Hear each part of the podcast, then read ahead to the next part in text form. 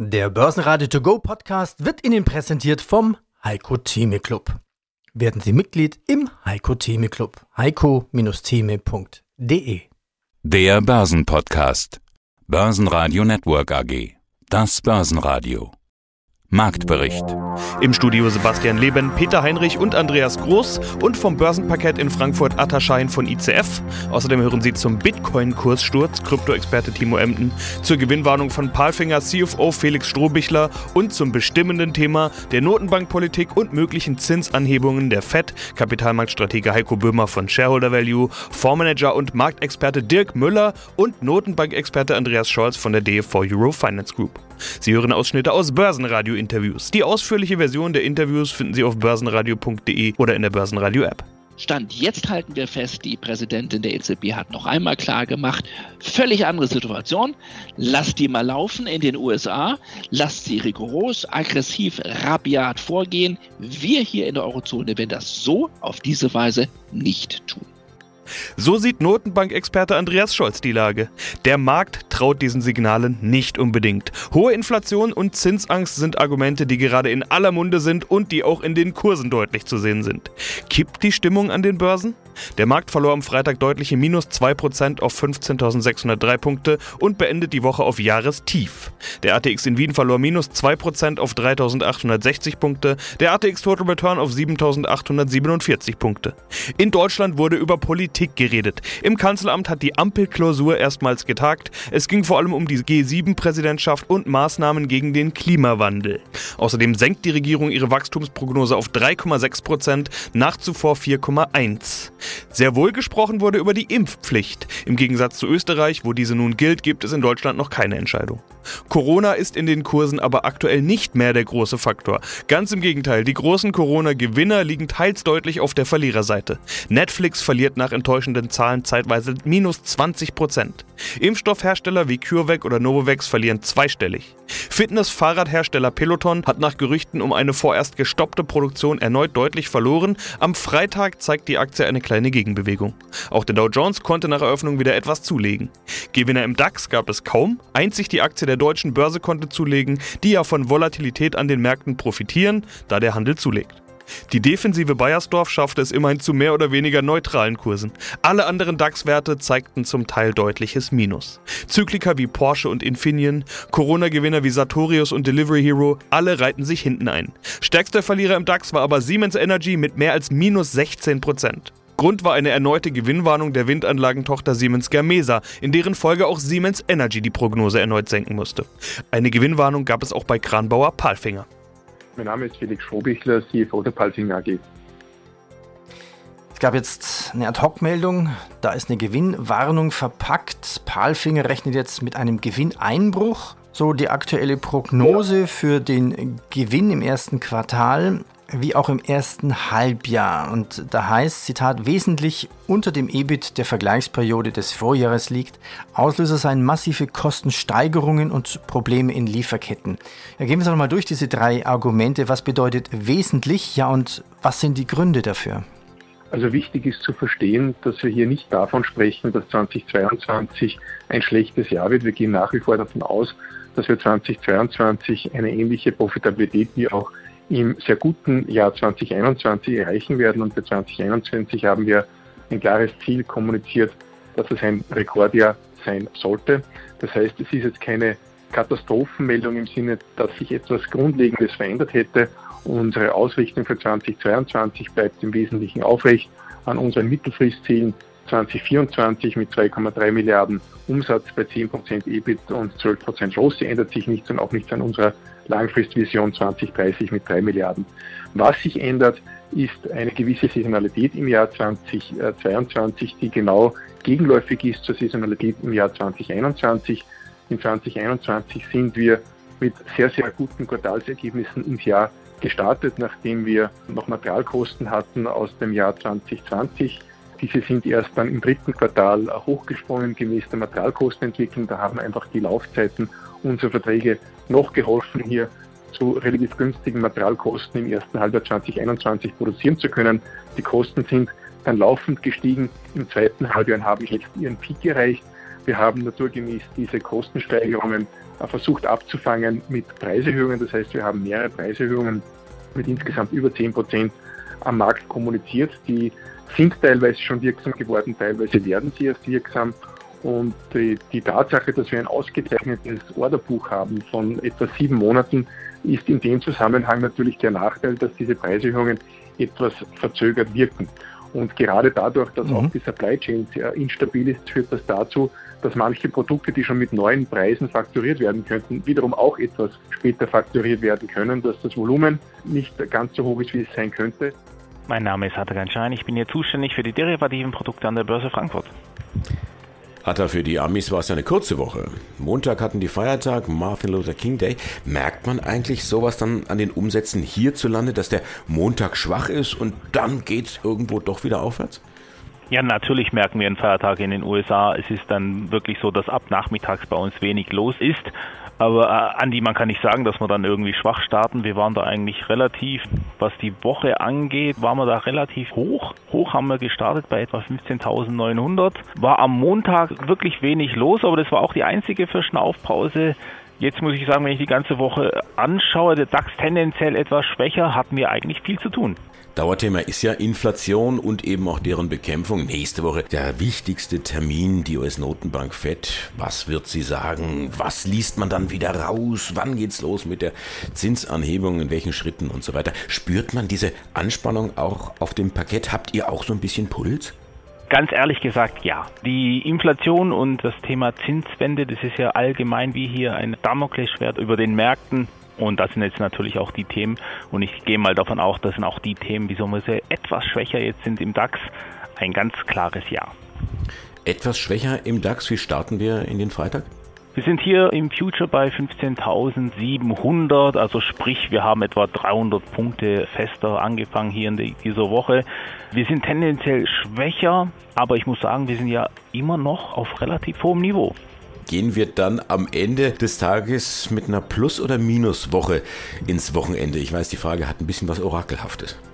Ja, nicht wirklich. Tendenzen kann man ja schon ausmachen. Es ist Freitag, es ist zwar noch früh am Tag, aber wenn man bedenkt, wo wir hier am Montag angefangen haben, wird es Stand jetzt wohl eine leicht negative Woche werden. Die Bilanzsaison nimmt Gestalt an. Strahlen die Unternehmen noch? Ja, natürlich. Die Quartalzahlen sind natürlich immer ein großes Thema. Da schauen wir mit Argus-Augen drauf. Aber wie du schon leicht angedeutet hast, es sind jetzt nicht mehr die großen Kurstreiber. Es sind eher diese politischen Sachen, Zinswende. Was passiert da nächste Woche mit der FED? Was wird passieren die nächsten Monate in diesem Jahr? Wie viele Zinsanhebungen gibt es? Inflation ist hoch in den USA, ist auch hoch in, momentan hier in Deutschland. Was wird daraus? Ist es nur ein temporäres Phänomen oder bleibt es soweit am hohen Rand? Geopolitisch haben wir hier auch wieder ein bisschen Säbelrasseln hier an der ukrainischen Grenze. Das sind alles Faktoren, die belasten. Natürlich gibt es auch Faktoren, die für die Märkte sprechen. Ein relativ robustes Wirtschaftswachstum in den USA und Arbeitslosigkeit sieht da eigentlich auch sehr gut aus. Momentan ist so ganz, ganz leichte Angst zu spüren hier. Mein Name ist Tim Rampton. Ich bin Marktanalyst seit mittlerweile über 14 Jahren und mein Schwerpunkt liegt auf Bitcoin und Co. Wie geht denn jetzt ein Marktspezialist, der sich mit Bitcoins besonders gut auskennt, mit der jetzigen Situation um? Ich habe gedacht, äh, mich schüttelt's. Wir sind hier unter 40.000 Dollar und im November waren wir an den 70.000 Dollar beim Bitcoin. Was ist denn da los? Abwarten und Tee trinken könnte man meinen, aber ja, man sollte nicht ganz untätig sein, jetzt aber auch nicht unbedingt, sage ich mal, ins fallende Messer greifen und blindlings nachkaufen. Also die Situation ist etwas verzwickt, das muss man schon leider sagen. Hauptgrund für die unsichere Gemengelage ist natürlich nicht zuletzt die Zinswende, die sich abzeichnet, Zinswende in den USA. Also die Fed drückt hier aufs Gaspedal, hat eine rasche Zinserhöhung oder vielmehr einen raschen Zinserhöhungszyklus signalisiert. Also Mittlerweile rechnet man aus Anlegersicht hier mittlerweile ja eben schon im März damit, dass die Zinsen angehoben werden, also nicht um 0,25 Basispunkte, sondern vielleicht sogar um 0,5 Basispunkte und drei weiteren Zinsschritten eben noch in diesem Jahr, respektive im Jahr 2023. Also da kommt eine Menge auf Anleger zu. Die Zeiten des billigen Geldes könnten eben hier vorbei sein. Das ist die große Furcht und damit verschwindet eben einer der Nährböden schlechthin. Im vergangenen Jahr und eben auch im Jahr 2020 für Bitcoin und Co. Denn nämlich die Zeiten des billigen Geldes, ja, diese Liquidität der Notenbanken, die geht wahrscheinlich dem Ende zu und das gefällt einigen gar nicht.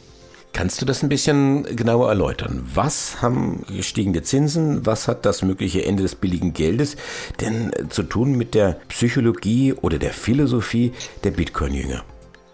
Ja, wir haben auf der einen Seite die Inflation, ja, die historische Ausmaße mittlerweile auch schon wieder annimmt. Ja, höchster Stand seit 1982 im Dezember in den USA versus dem Vorjahresmonat. Das ist eigentlich eine gute Entwicklung für Bitcoin und Co., aber wiederum eine nicht so gute Entwicklung für die Notenbank. Und die Notenbank sieht sich eben gezwungen, hier gegenzusteuern, also wieder Herr zu werden dieser Inflation. Wie tut man das? Na klar, mit restriktiveren Maßnahmen, eben beispielsweise mit Zinserhöhung. Und diese diese Zinsfurcht, die könnte, beziehungsweise die Inflationsfurcht vielmehr, die könnte dann eben auch wieder rückläufig werden. Also Anleger suchen gar nicht mehr so diesen Inflationshedge oder diesen Diversifikationsgedanken in Bitcoin und Co., wie man das anfangs getan hat, eben mit Ausbruch der Pandemie in der westlichen Welt, ja, seit März 2020. Diese Zeit könnte vorbei sein und vor allen Dingen riskante Anlageklassen wie eben etwa Bitcoin und Co. oder auch Tech-Titel, wie wir gestern sehr schön gesehen haben, an der Nasdaq, beispielsweise Netflix, aber auch andere Werte, ja, gehen seit geraumer Zeit den Bach hin und das muss man schon so sagen. Tesla hat auch nicht ganz so gut ausgeschaut in letzter Zeit. Also das sind Werte, die nicht eins zu eins, aber schon sehr stark auch mit Kryptowährung korrelieren. Das muss man ganz klar festhalten. Dieser Risk-Off-Modus, den Anleger eingeschlagen haben, der führt dann dazu, dass eben vor allen Dingen Kryptowährungen dann auch teilweise panisch verlassen werden. Also dieser jüngste oder einstige, vielleicht auch vielmehr verhoffte, äh, sichere Hafen in Anführungszeichen, der wird dann eher nicht mehr angesteuert, sondern fluchtartig panisch verlassen. Und das ja, führt zu diesen Marktturbulenzen, zu einer erhöhten, ausgeprägten Volatilität und letztendlich dann auch zu diesem mittlerweile fast 50 Prozent Verlust seit eben diesem Rekordhoch äh, von 69.000 Dollar. Ja, mein Name ist Andreas Scholz vom Finanzplatz Frankfurt und ich freue mich wieder auf unseren vor allen Dingen geldpolitischen Talk an diesem Freitag. Lange war ich ja der Meinung, alles eingepreist, was die FED vorhat. Aber die Woche war jetzt dann doch sehr ruppig, zumindest teilweise. Wird den Anlegern jetzt auf den letzten Metern doch noch so ein bisschen mulmig? Ab jetzt tappen sie ja im Dunkeln. Wir sind in Sachen Fett mitten in der sogenannten Blackout Period. Also mach doch bitte mal das Licht an. Kommende Woche Tag die Fett, was erwartest du? Ja, Blackout Period heißt jetzt nicht, dass wir hoffentlich alle einen Blackout bekommen oder kurz vor einem Blackout stehen, aber das ist die Phase, wo dann die Mitglieder des FOMC nichts mehr sagen dürfen. Also keine Interviews, keine Reden. Man könnte sagen, der Worte ist genug gewechselt. Nun lasst uns Taten folgen oder Taten sehen. Und das ist natürlich so ein Punkt, wo man dann doch sagt, Mensch, die Märkte werden so ein bisschen nervös. Man macht sich jetzt Gedanken. Mittwoch. Der kommende Mittwoch ist also der Tag, der hier absolut im Fokus steht. Ja, und Andi, dann ist die große Frage, was wird nun wirklich rauskommen? Was wird Fettchef Jerome Powell sagen? Im Endeffekt hast du recht, es ist ja im Grunde genommen fast alles eingepreist. Wir haben vor einer Woche darüber gesprochen. Die Fed wird sicherlich jetzt Zinserhöhungen ankündigen, äh, wahrscheinlich sogar sagen, es wird nicht nur eine sein, es könnten drei bis vier sein. Das war meine Prognose vor einer Woche. Und damit wäre im Grunde genommen eine Situation da, wo man sagen könnte, buys rumors, sell the facts. Es könnte sogar den Dollar schwächen, weil das ist im Grunde genommen zum großen Teile eingepreist, Andi. Eine gewisse Überraschung würde sich aber Fettchef Polen noch so ein bisschen in der Hinterhand halten, wenn er sagt, wir werden den Zinserhöhungszyklus starten. Und zwar im Monat März. Er wird also wahrscheinlich nicht gleich am Mittwoch die Zinsen anheben. Das wäre dann wirklich eine Riesenüberraschung. Er wird aber sagen, mit der nächsten Sitzung oder auf der nächsten Sitzung werden wir die erste Zinsanhebung beschließen. Spannend wäre jetzt der Umstand 25 oder 50 Basispunkte. Und wenn er sich da noch nicht in die Karten schauen lässt, wäre das so ein bisschen das Überraschungsmomentum auf der aggressiven Seite. Ich will es nicht ganz ausschließen. Und da lege ich noch ein bisschen was oben drauf, dass er vielleicht sogar im März 50 Basispunkte anheben wird. Und das, Andi, ist noch nicht eingepreist im Markt. Also hier hat Jerome Paul noch so ein bisschen Spiel, hier hat er so ein bisschen Luft und ich würde ihm raten, man sollte jetzt einem Fettchef keinen Rat geben, aber ich würde sagen, diese, dieses Überraschungsmomentum, das sollte er sich nicht aus der Hand nehmen lassen. Und insofern ist das schon ein bisschen spannend, was da am Mittwoch dann vor allen Dingen auch bei der Pressekonferenz rauskommen wird. Heiko Böhmer, Kapitalmarktexperte, Shareholder Value Management.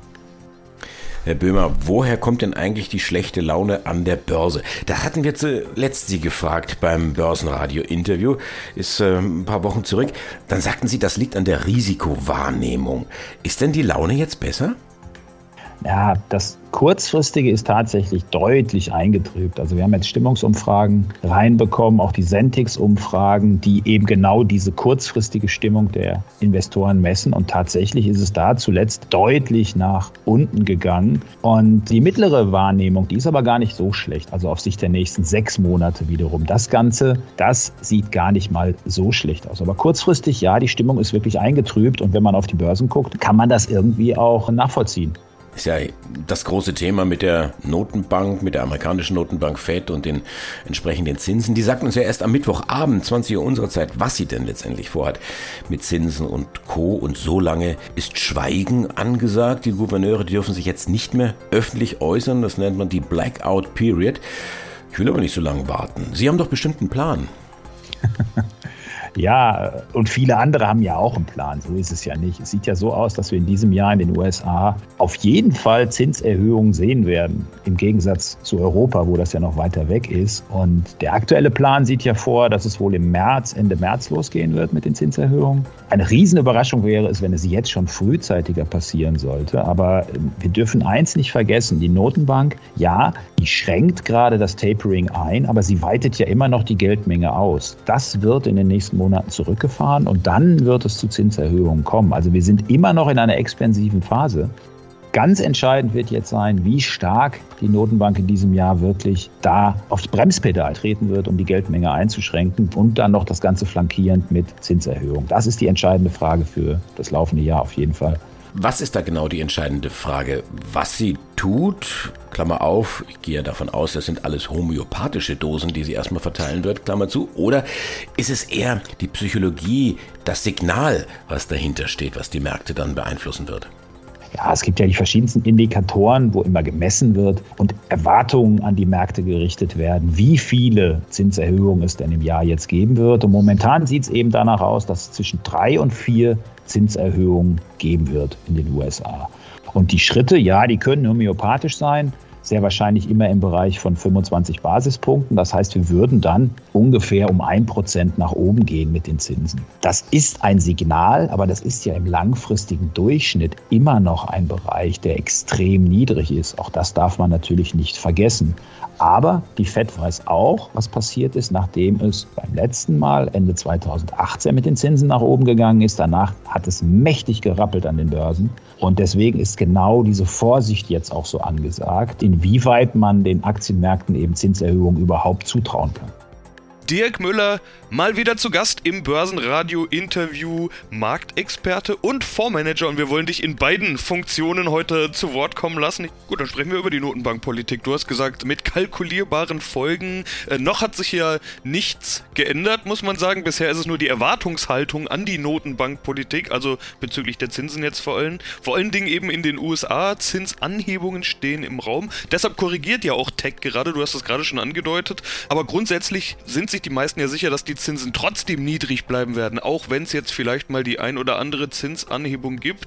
Die Notenbank, da kommt ja immer dieser Begriff behutsam ins Spiel, oder zumindest wenn man es ins, frei ins Deutsche übersetzen möchte, will die Notenbank behutsam vorgehen. Sonst crasht es ja wirklich, das haben wir aus der Vergangenheit gelernt, aber das weiß ja jeder, auch die Notenbank. Oder erwartest du da was anderes? Na gut, die Notenbank ist ja nur ein Spieler in diesem Bereich. Ne? Wie du richtig sagst, die Märkte spielen ja schon was anderes. Die Zinsen in den USA sind ja schon deutlich angezogen. Wir sind schon bei 1,85. Das ging ziemlich schnell nach oben, dass wir jetzt hier Richtung 2% marschieren für die zehnjährigen amerikanischen Staatsanleihen. Das hatte ganz direkte Auswirkungen. Und der Zusammenhang ist klar. In dem Moment, wo die Inflation steigt, was wir ja derzeit dramatisch sehen, und auch das war absehbar, gehen natürlich auch die Zinsen nach oben. Selbst wenn es die Notenbank Notenbankzinsen nicht tun, dann tun es dennoch die Marktzinsen. Und das ist ein vollkommen normaler Prozess. Die Notenbanken haben das nicht geschafft, die Zinsen so weit runterzudrücken. Irgendwo macht der Markt sich selbstständig, weil er sagt, nee, Moment mal, äh, in vielen Bereichen erwarten wir schlichtweg höhere Zinsen. Und das sehen wir auch, ohne dass die Notenbanken was gemacht haben, gehen die Zinsen ja nach oben. Das ist ja genau dieser Effekt mit der steigenden Inflation. Man ist bisher davon ausgegangen, also in den letzten Monaten, diese Inflation wäre nur transitory, ne, vorübergehend.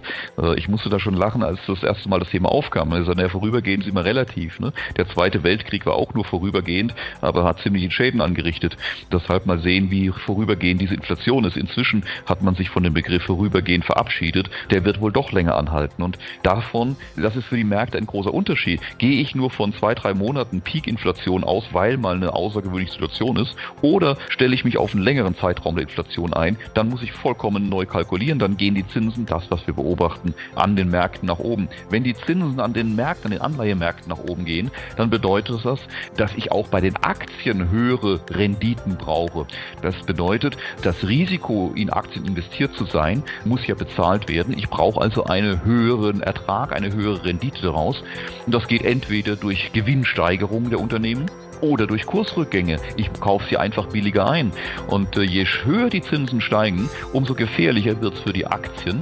Die machen zwar Gewinnsteigerungen, die Unternehmen, aber längst nicht, selbst die Erwartungen, die optimistischsten Erwartungen für die kommenden 12 und 24 Monate reichen nicht, um die Risiken abzubilden, um den Ertrag der Aktien zu generieren, die wir brauchen, um das, was aus den Zinsen erwartbar ist, abzubilden. Das heißt, die Aktien müssen korrigieren, nur um allein das Zinsniveau, das wir jetzt schon sehr klar kalkulieren können für die nächsten Monate, abdecken zu können. Also entweder kriegen wir extrem überraschende, massiv steigende Unternehmensgewinne, die über die jetzigen Erwartungen hinausgehen, oder die Aktien müssen sich entsprechend nach unten anpassen. Das ist die Folge von Zinserhöhungen, die schlichtweg aus der Inflation heraus resultieren. Die Notenbank ist da ein Stück weit äh, gefangen.